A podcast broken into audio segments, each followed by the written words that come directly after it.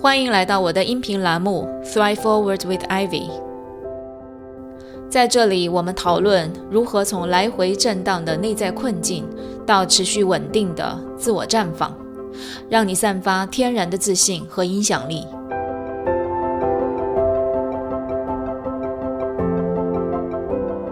这里不是心理疗愈栏目，这里是拉伸你的认知、丰富你的洞察、锻炼你自信心肌肉的知行合一教练 Ivy 的频道。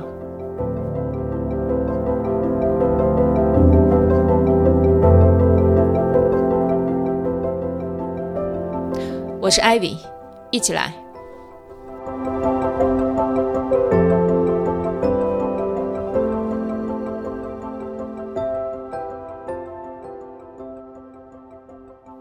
Hello，大家好，欢迎来到我的音频第二节。我们在上一节讲到了从 survive 到 thrive，讲到人生的潜藏结构，讲到人生车轮的张力和阻力。当我第一次讲这些概念的时候，当时听完的一位听众马上告诉我，他说：“Ivy，这太震撼了，我一下子被你惊醒了。我感到我有强烈的欲望，想要了解我自己更多。”所以我要来上你的课。其实我和这位听众一样，以及大部分国人一样，我们都在努力学习，考上好大学，找一份好工作，然后结婚生孩子，继续奋斗。这似乎就应该是这么发生的。直到我开始审视我的内在光景，我的快乐和满足，我开始问自己：为什么我做了这么多，还是觉得自己不够？于是我的这个探索之旅就开始了，然后开始之后就再也没有停下。同时，我也想把我这些年来所学习的、我亲身所验证过的方法论和工具分享给你，帮助大家向内建立稳定性，向外创造可能性。今天我们就延续上一节所讲的，分要素来看如何建立从 survive。到 thrive 的人生张力结构。第一个我们要理解的重要概念就是 being 和 doing，b e i n g，d o i n g。简单来说，being 就是 who you are，doing 就是 what you do。那有人把它翻译为一个是做人，一个是做事。我们一个一个来说。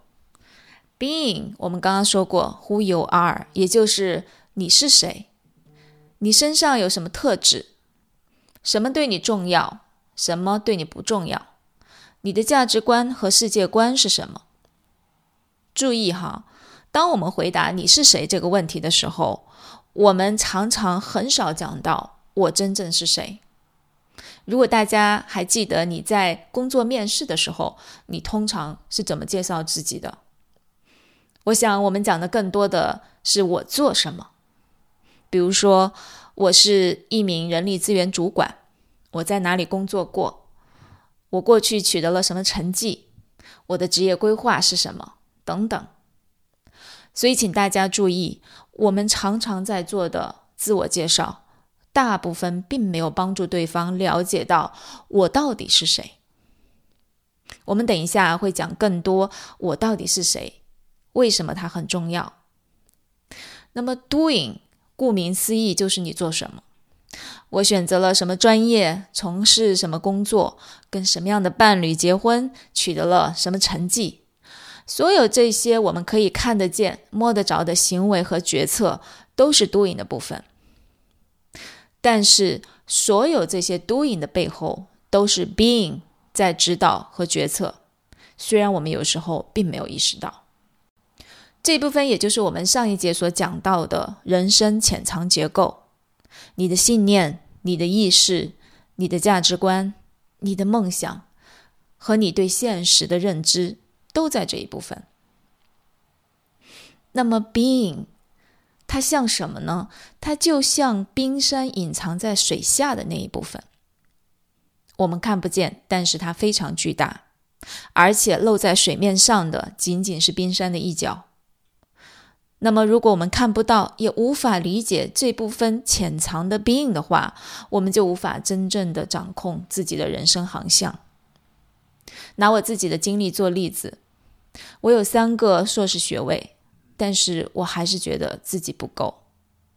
其实我有很多的 doing，我花很多的精力去学习、去上课，我努力工作，常常加班。然后凭着自己的努力进入到耶鲁的全球管理项目，但是当我坐在精英云集的教室里面，我还是觉得自己不够优秀。当我明白了冰山上的 doing 和冰山下的 being 之间的关系的时候，我明白了，当我认为自己不够优秀、不够聪明，就注定了我在行为上会努力去弥补我不够优秀的差距。同时，通过结果和反馈来证明自己。但是，正是因为我对自己的认知是不够聪明和优秀，它不仅决定了我要花比别人更多的努力，而且还会在自己搞砸事情、没有达到预期的时候，我会更加贬低我自己，似乎好像我被拆穿了一样，被拆穿我一直在假装优秀，其实并不优秀的事实。听起来很可笑，是不是？但是在我的案例当中，我对自己的认知，也就是我认为我是谁这个 being，决定了我的行为和决策，也就是我的 doing，而这一些又将最终决定我的结果。我的结果是什么？survive，来回震荡，一直很焦虑。虽然外在很优秀，但是内在非常焦灼。我不知道你是否能联系上你身上发生的，或者是你身边人也有类似的经历。那我的一位学员来学习之前，他告诉我他为什么来学习。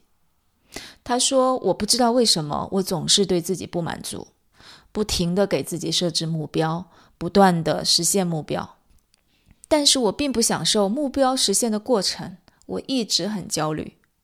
我不知道我为什么这样。”我的人生到底是为了什么？人生的乐趣到底在哪里？这位学员的情况，我相信很多人都可能有，尤其是我们华人的成长环境，我们被教导一直要向前，我们要为人上人，以至于我们几乎无时不刻在 doing 当中。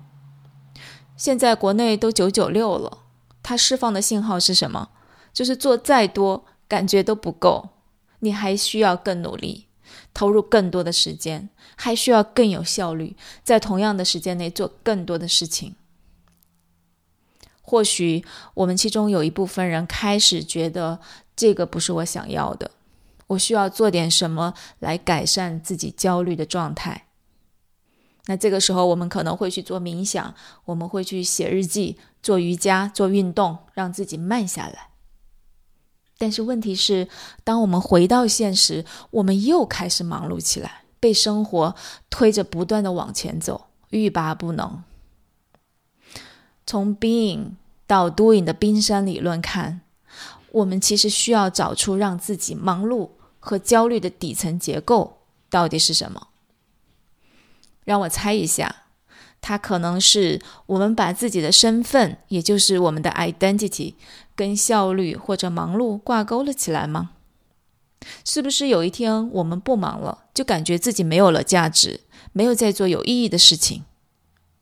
我们会不会在认知里就认为忙碌才会有成就，忙碌才有用，忙碌它是一件好事，而闲下来就代表着没有价值，代表着风险，代表着我不被人需要？